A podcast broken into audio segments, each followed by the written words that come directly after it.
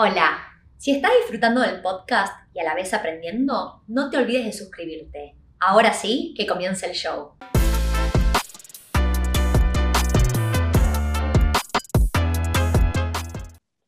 Hola, mi nombre es Tiffy Rubinat. Bienvenidos al podcast de Wealth en Español. Hoy vamos a estar hablando acerca de por qué los inversores son necesarios para la sociedad y para esta temática tenemos como invitado a Ezequiel Cubilla, que se acaba de sumar al equipo de Wealthy abriendo nuestra oficina en Buenos Aires. Hola Ezequiel, ¿cómo andás?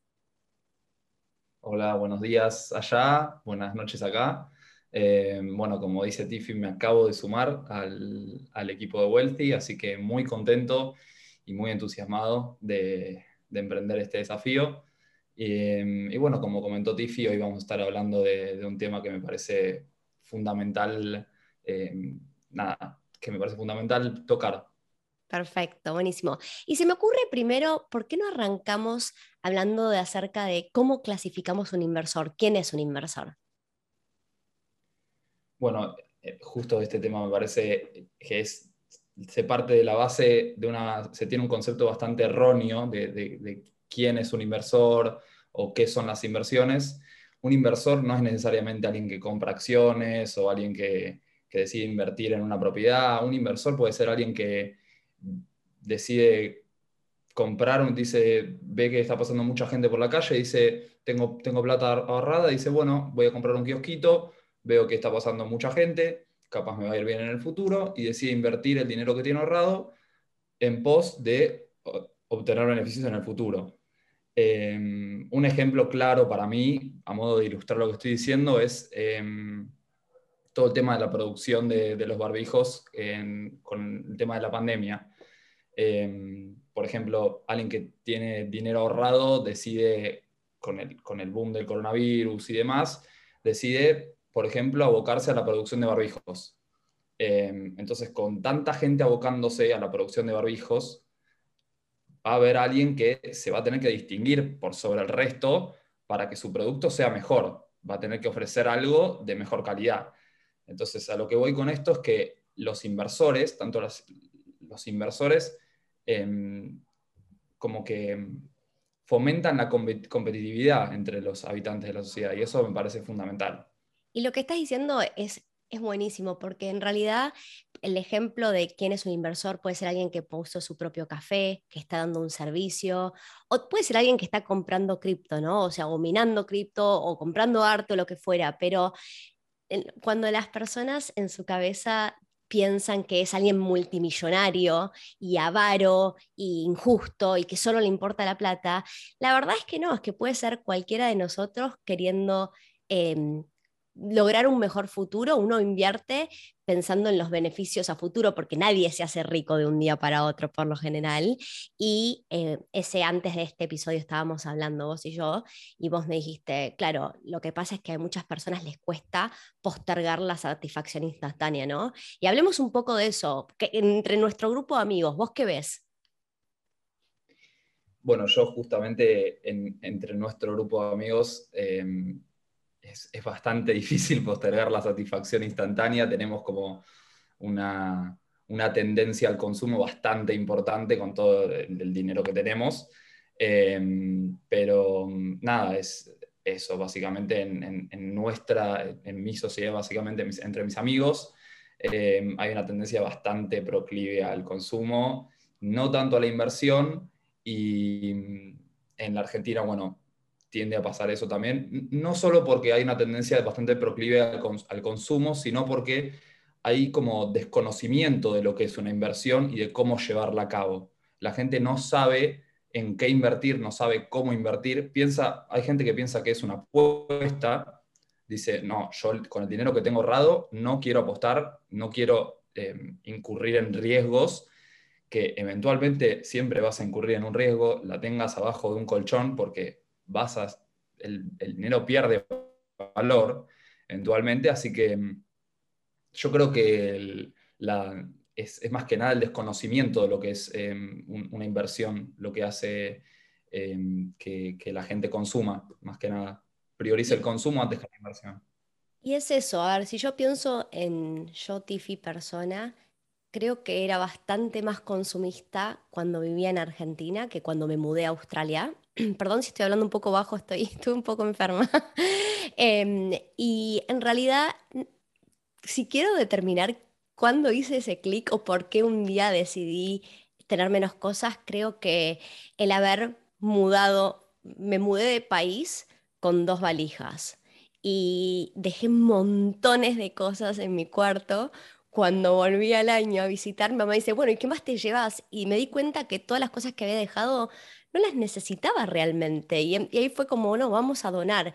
Y de ahí empezó este, este cambio en la mentalidad de que no necesito de tantas cosas materiales. Eh, obviamente a, todos nos gusta em, darnos ciertos lujos y, comprar distintas cosas y cada uno de nosotros le va a dar importancia a cosas distintas. Hay alguien que le puede interesar más la ropa, hay alguien que le puede interesar más la tecnología, pero es verdad que el momento que no podemos Em, ponerle un delay a esa gratificación instantánea, se hace cada vez más difícil ahorrar y uno tiene que ahorrar al principio para poder invertir, ¿no? Igual, sí, para que haya inversión tiene que haber ahorro en primer lugar. En eso coincidimos, obviamente. ¿Y por qué crees que em, hay ese punto de vista donde se cree que los inversores son malos? ¿Qué es lo que ve la gente?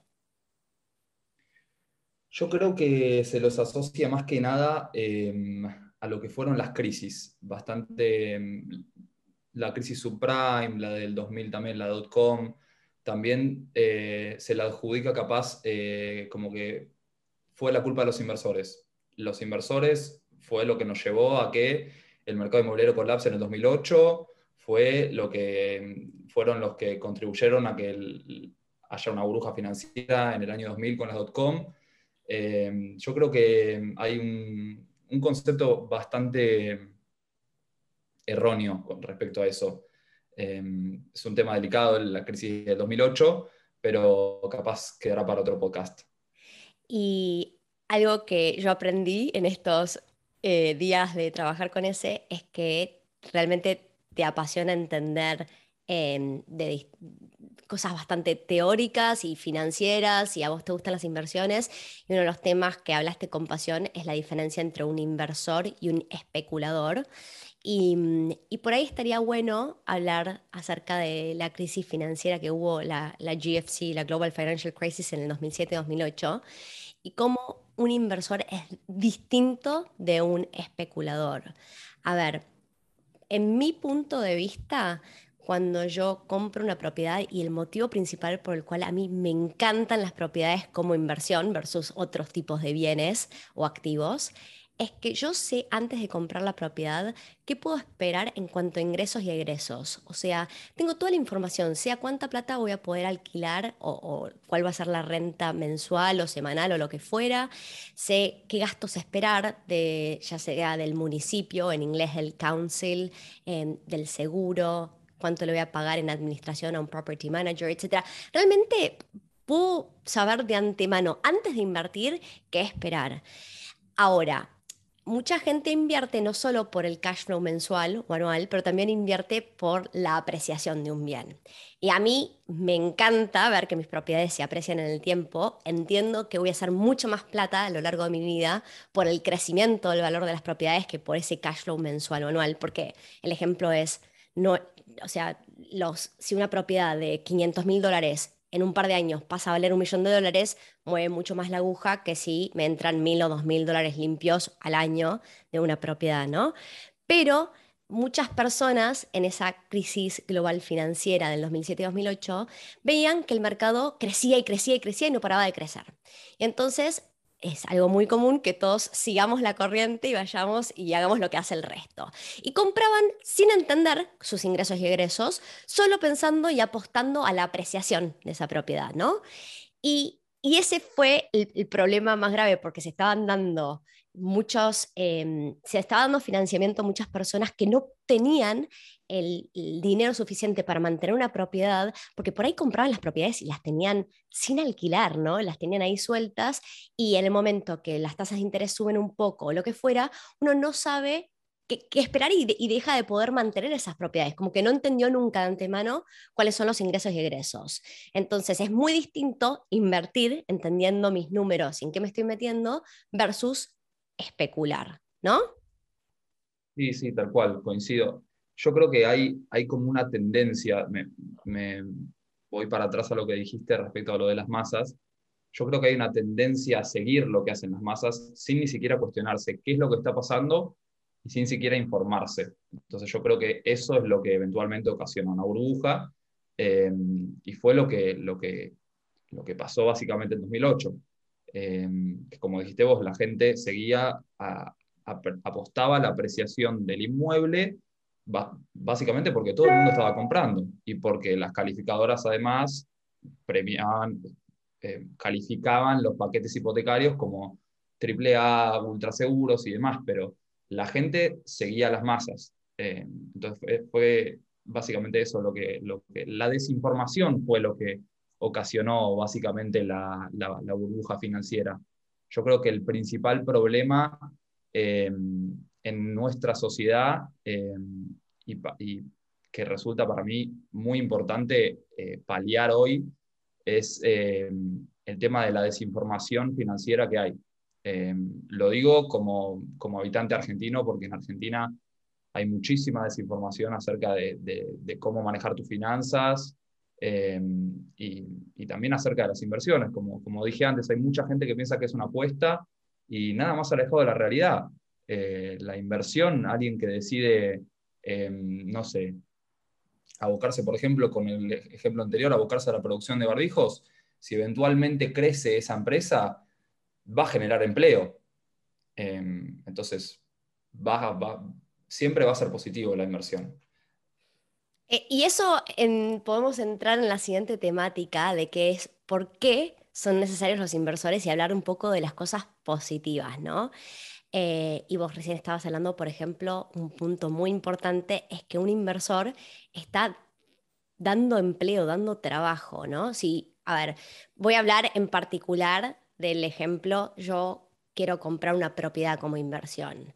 Em, en principio, voy a tener que hacerle mantenimiento a esa propiedad y voy a estar subcontratando a distintas personas. Voy a estar trabajando con, en, acá en Australia se trabaja con property managers, eh, que son quienes administran tu propiedad y obviamente de, las ganancias que yo hago en, en, el alquiler o la renta que entra mensualmente, ellos se quedan con un porcentaje. Si estoy completando una transacción, voy a estar trabajando con un abogado y con un corredor hipotecario o mortgage broker. Y todas esas personas tienen sus propios negocios y, estoy generando un montón de empleo, ¿no? Eh, y en realidad hace que la economía se mueva, con lo cual invertir eh, realmente ayuda a que muchas otras personas puedan tener trabajo. Sí, tal cual. La ganancia aparte que se deriva de las inversiones, no sé si sí, ¿qué, te parece esto? Pero la ganancia que se deriva, por ejemplo, llevemos la del caso más extremo, por ejemplo, un, un, especulador, la ganancia que se deriva de una especulación siempre va a parar a algún lado y esa ganancia em, termina siendo positiva para alguien directa o indirectamente. Por ejemplo, em, un inversor gana bastante a lo largo de los años debido a la apreciación de un inmueble. Con ese dinero decide, por ejemplo, comprarse un yate, mandar a producir un yate. El inversor que decide mandar a producir ese yate personalizado, un bien ultra de lujo, bastante criticado por toda la sociedad, dice, no, pero se mandó a hacer un yate, mirá lo que hace con el dinero, eh, que en base es el que ganó derivado de, su, de de hacer una buena inversión, o sea, es fruto de sus esfuerzos, porque hacer una buena inversión no es fácil. No. Eh, partamos de la base, no es fácil hacer una buena inversión. Eh, pero la producción de ese, de ese, de ese yate, eh, alguien tiene que producir ese yate. Vos le estás dando empleo al que, a la empresa que produce yates, hasta que te lo lleva a vos hay un montón de, personas atrás de la producción de ese yate a la cual vos le estás dando empleo y, estás contribuyendo a, una mejora en las condiciones de, la, vida, básicamente. Y dijiste dos cosas importantes, ese. Primera es, primero el, el tema yate. Que, que, uno imagine que todos los inversores tienen un yate no puede estar más lejos de la realidad. O sea, es uno en un millón de inversores que va a poder darse el lujo de, de un yate, ¿no? Para, para arrancar. La mayoría de los inversores son personas normales, comunes y corrientes con un estilo de vida que de hecho su estilo de vida, si uno lo mira de afuera, ni se puede por ahí imaginar que, que tiene una, una, buena cantidad de inversiones, tiene un costo de vida bastante bajo, viviendo súper razonable y, y es bueno ahorrando, justamente porque mantiene su costo de vida alto, guarda una buena cantidad de dinero todos los meses para poder seguir invirtiendo, ¿ok? Para arrancar. Pero también hablaste de buena inversión. Y no todas las inversiones son buenas, ¿no? Entiendo cuando la gente piensa en, no, si invierto hay un riesgo. Eh, yo soy muy pro de que el riesgo se maneja con conocimiento y vos hablabas de la desinformación y lo importante que es ganar conocimiento antes de invertir. Y, a ver, en Australia las propiedades en particular eh, han performado excelentemente bien a lo largo del tiempo. Habiendo dicho esto, uno puede encontrar muchísimas personas que hayan perdido plata comprando propiedades, porque no todas las compras son buenas compras. O sea, si yo compro por arriba del valor de mercado, por ahí no es la mejor de las compras. Si compro en un lugar em, que cuesta carísimo porque me ganó la parte emocional y me visualizaba viviendo al lado de la playa, por ejemplo, y puede que me dé cuenta que después no la puedo mantener y tengo que salir a malvender, ¿no? Uno por lo general hace plata cuando compra y pierde plata cuando se ve forzado a vender.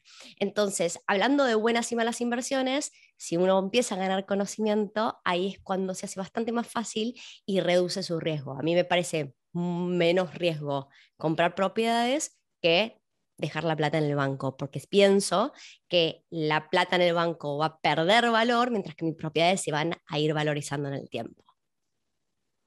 Sí, tal cual. Sí, Sí, sí, coincidimos en que una buena inversión proviene de, un conocimiento acerca de, en lo que se va a invertir. Em, y nada, volviendo a lo que hablábamos antes, fue un ejemplo totalmente extremista, llevándolo a un extremo del 1% de la población que tiene la capacidad de poder comprarse un yate, em, pero alguien también que, se pone su, puesto o, un kiosco. Em, también está generando empleo, porque el día de mañana capaz em, él no está disponible las 24 horas que quiere estar abierto porque ve que hay un tránsito importante de gente y va a tener que eventualmente contratar a alguien. Y entonces le va a tener que dar empleo a ese alguien. Em, siempre yo creo que, termina, para mí es, es, el, motor de la, de la, economía, ¿no? ¿Qué opinas? Estoy completamente de acuerdo. Y, y pensando un poco Em, acerca de cuando estamos viendo los positivos de los inversores y, el impacto positivo que tienen en la sociedad, yo pienso en, por ejemplo, tener la oportunidad de alquilar el lugar donde yo vivo. Yo no soy dueña del departamento donde vivo. Tengo propiedades en lugares donde a mí me hacían sentido financiero y vivo en un lugar increíble a 100 metros de la playa que claramente no podría pagar y estoy súper contenta de que alguien que sí lo pudo pagar me dé la oportunidad a mí de vivir acá. Y así como yo tengo esa oportunidad y vivo en un lugar espectacular y, accedo a cosas que me serían imposibles de acceder si yo las tuviera que comprar, me, ha pasado que con una de mis propiedades estuvo bajo social housing, eh, que sería eh, gente que recibe ayuda ya sea del gobierno o de organizaciones no gubernamentales Em, que, son, nada, eh, están ahí para ayudar a personas que están necesitándolo. En este caso, una de las propiedades em, se la alquilábamos a una non-for-profit que le daba em, vivienda a personas que acaban de salir de la cárcel. Y yo, Tiffy inversora, tuve que ponerme un paso al costado y decir, estoy ok con que en una de mis propiedades viva gente que estuvo en la cárcel. Y la verdad que sí, todos necesitamos eh, ayuda en algún momento de la vida. Y me, encanta decir que estoy dando em, un lugar seguro, lindo, eh, y donde la gente puede volver a empezar. Sí creo las segundas oportunidades y, que alguien que acaba de salir de la cárcel y tiene que salir a buscar un trabajo pueda tener un techo para, para estar bien, estar calmo y, poder salir adelante, a mí me parece importante, con lo cual em, yo, yo lo veo como que yo le estoy dando con cada una de mis propiedades, le estoy dando un bien, haciendo un bien a la gente, así como la persona que me alquila a mí este departamento me está dando una gran oportunidad a mí de vivir donde quiero vivir. Tal cual.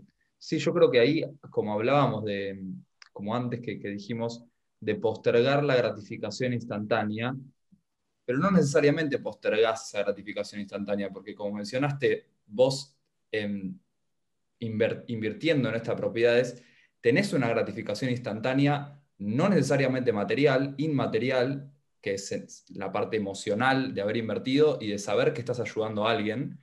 Em, entonces no necesariamente estás postergando la gratificación instantánea. No sé si, se entiende a, dónde voy.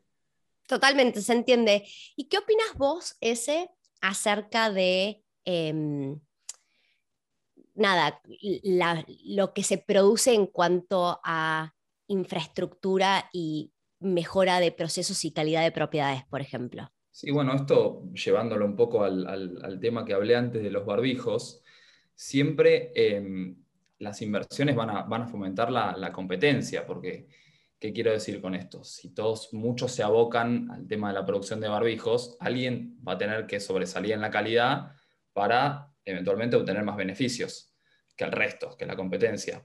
Y esto pasa básicamente con los inmuebles. Em, básicamente los constructores van a tener que ofrecer mejor calidad de viviendas para atraer más inversores. Eh, y básicamente termina siendo positivo para la infraestructura de, la sociedad, ¿no?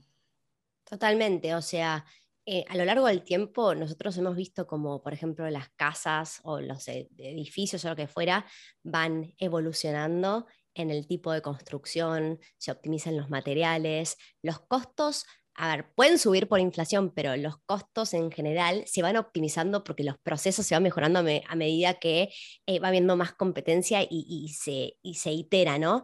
Y cuando pensamos en una cierta área, cada vez hay propiedades em, nuevas o incluso propiedades que se construyeron hace 100, 200 años y uno va y como inversor compra una propiedad de esas y la renueva. Estoy mejorando, eh, estoy dando trabajo, pero también estoy mejorando la infraestructura, cada vez las cosas lucen más lindas, en la zona se vuelve una zona por ahí más deseada. Entonces, realmente hay muchos positivos cuando se trata de eh, de esto, de, de, competencia y cada vez haya más construcción o más inversiones. Sí, tal cual. En eso, en eso coincidimos 100%. Yo creo que, que nada, fomenta 100% la competitividad y la competitividad siempre eh, también trae su, su, efecto positivo, ¿no? Totalmente. Y por último, por ahí podemos hablar un poquito acerca de lo que es oferta y demanda. Vos estabas dando el ejemplo antes de los barbijos. Y obviamente empezó la pandemia, algo que nadie se veía venir, y un par de personas se les ocurrió, bueno, vamos a producir barbijos. Y cada vez había más gente diciendo, bueno, no tengo nada que hacer y tengo un poquito de plata y quiero salir adelante y vamos a convertirnos en inversores y vamos a empezar a producir barbijos. Y cada vez entraba más y más oferta de barbijos. Y como es de esperarse, al principio de la pandemia hubo como el, el, panic buying, todo el mundo salió corriendo a comprar y todo el mundo, la demanda de barbijos era gigante. Y ahora que se normalizaron un poco las cosas, obviamente la demanda ya no está tan fuerte. Entonces, en ese oferta y demanda, obviamente, eh, van sobreviviendo como personas que proveen los barbijos, van sobreviviendo los que dan por ahí la mejor calidad o producto por el precio que ofrecen y desde la demanda se, no, se va igualando. Con, con, las inversiones es lo mismo, todo es oferta y demanda, y cuando entra mucha oferta, entonces los precios caen, y cuando hay mucha demanda, los, precios suben, ¿no? Y, es, acerca de por ahí buscar eh, las mejores eh, oportunidades en base a oferta y demanda, y volviendo al tema de antes, de, por ejemplo, cuando todos seguimos a las masas, ¿no? ¿Qué pasa es en una inversión cuando todos salen a comprar una cierta acción, un cierto bono, lo que fuera. El, precio se dispara al alza. Total. Y, el que compró, o sea, cuando ya lo escuchaste en los diarios, ¿no? Todo el mundo eh, eh, escuchó en los diarios que esta acción está buenísima y viene performando excelente. ¿No te parece que por ahí en algunos casos estás un poco tarde. Sí, como dice el dicho, vende con la noticia. Completamente. Nunca, escuché un, dicho que ilustre mejor eh, un aspecto de, las inversiones. Vende con la noticia. Y, y es eso, es eh, a veces cuesta mucho entender que lo que hoy es la mejor inversión, de acá a unas semanas, unos meses, no lo es. La gente venía y me preguntaba, bueno, Tiffy, ¿y vos dónde compraste una casa? Y la verdad que la casa que compré hace dos o tres años atrás, que yo te diga dónde está, no tengo ningún problema en compartirlo, pero no hace la diferencia, porque yo ahora no quisiera comprar en ese lugar, está, el mercado está demasiado caliente y para mí ya, eh, ya despegó y es tarde para comprar en ese mercado, con lo cual tuve que cambiar de ciudad. Pero es un poco el entender que entendiendo con conocimiento acerca de qué es lo que está pasando y también tener un poco, em, me sale la palabra agallas, pero el poder separarnos de lo que hace el resto de la gente alrededor y decir, bueno, si todos están yendo acá, por ahí no tengo que ir en contra de la corriente, pero puedo buscar oportunidades que no, no fue todo el mundo todavía. Tal cual, porque capaz donde todo el mundo está yendo termina estando totalmente sobrevalorado y estás comprando capaz un inmueble que el día de mañana lo puedes conseguir el mismo inmueble por un precio mucho más bajo. Está totalmente recalentado el precio porque la masa está ahí, las noticias dicen que hay que comprar ahí, que es una inversión excelente. Bueno, y eso es lo difícil. Cuando uno vive el día a día, es bastante complicado, mientras que yo estoy parado hoy, verlo. Es mucho más fácil desde el futuro mirar hacia el pasado y decir, claro, sí, estaba re caliente ese mercado.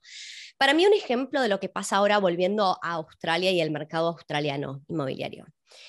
En Australia, eh, muchas personas durante los últimos años buscaban comprar propiedades en Brisbane y todo lo que es la parte sureste de Queensland, que simplemente porque estaba bastante más barato que Melbourne o Sydney. ¿okay? Entonces la gente pensaba en, quiero comprar algo barato, quiero usar poca, o sea, es lo que puedo afford, y entonces vamos y compremos ahí. ¿Qué pasó? Durante la pandemia, en el último año y medio, todo el mundo fue a comprar tierra a Brisbane. Es una locura lo que crecieron los precios en esa área. La gente sigue llegando a mí y diciéndome, Tiffy, quiero comprar algo en Brisbane. Yo mm, no es mi rol convencerte. Si vos me decís yo quiero esto, yo te lo doy, ¿está bien? Pero si estás dispuesto y abierto a escuchar opiniones acerca de lo que está pasando en el mercado, mi opinión personal es que a mí Brisbane como mercado no me gusta. Primero, siento que la gente que está comprando ahora está comprando en un high del mercado, está comprando a precios muy altos y pensando en oferta y demanda y qué va a pasar a futuro. Nadie puede predecir el futuro, pero uno puede más o menos entender que eh, Queensland tiene muchísima tierra, mucha tierra, mucho verde, mucha tierra para que el gobierno libere para la construcción. Entonces, hablando de oferta y demanda, yo, yo lo que veo es, si el gobierno sigue liberando tierra en esas áreas al ritmo que viene liberando en los últimos, el último año y medio, dos años, yo después no sé, es como que se pasa la novedad, ya el mercado está más, caro, más caro incluso que lugares de, de, Melbourne. Y Melbourne y Sydney son ciudades que yo llamo Tier 1, compiten con Nueva York, con Londres. Brisbane no tiene ni la población ni el empleo que tienen Sydney y Melbourne. No son ciudades, no es una ciudad Tier 1, es una ciudad Tier 2 que esté más caro que Melbourne. A mí no me hace sentido, es por, ¿por, qué estamos comprando ahí? Es simplemente seguir lo, que hace el resto de la gente. Y a mí me gusta ir a lugares que por ahí Em, vienen creciendo. Cuando yo comparo eh, Brisbane y, Melbourne, Brisbane creció un 22%, Melbourne creció un 13%. No es un mal crecimiento el de Melbourne, justamente porque sufrió durante la pandemia tanto como ha sufrido. Y, la gente en Melbourne, por ahí el clima no es tan lindo como con el calor de Brisbane, la gente empezó a migrar. Entonces, con las fronteras cerradas y Australia viendo migración negativa, Brisbane vio migración positiva.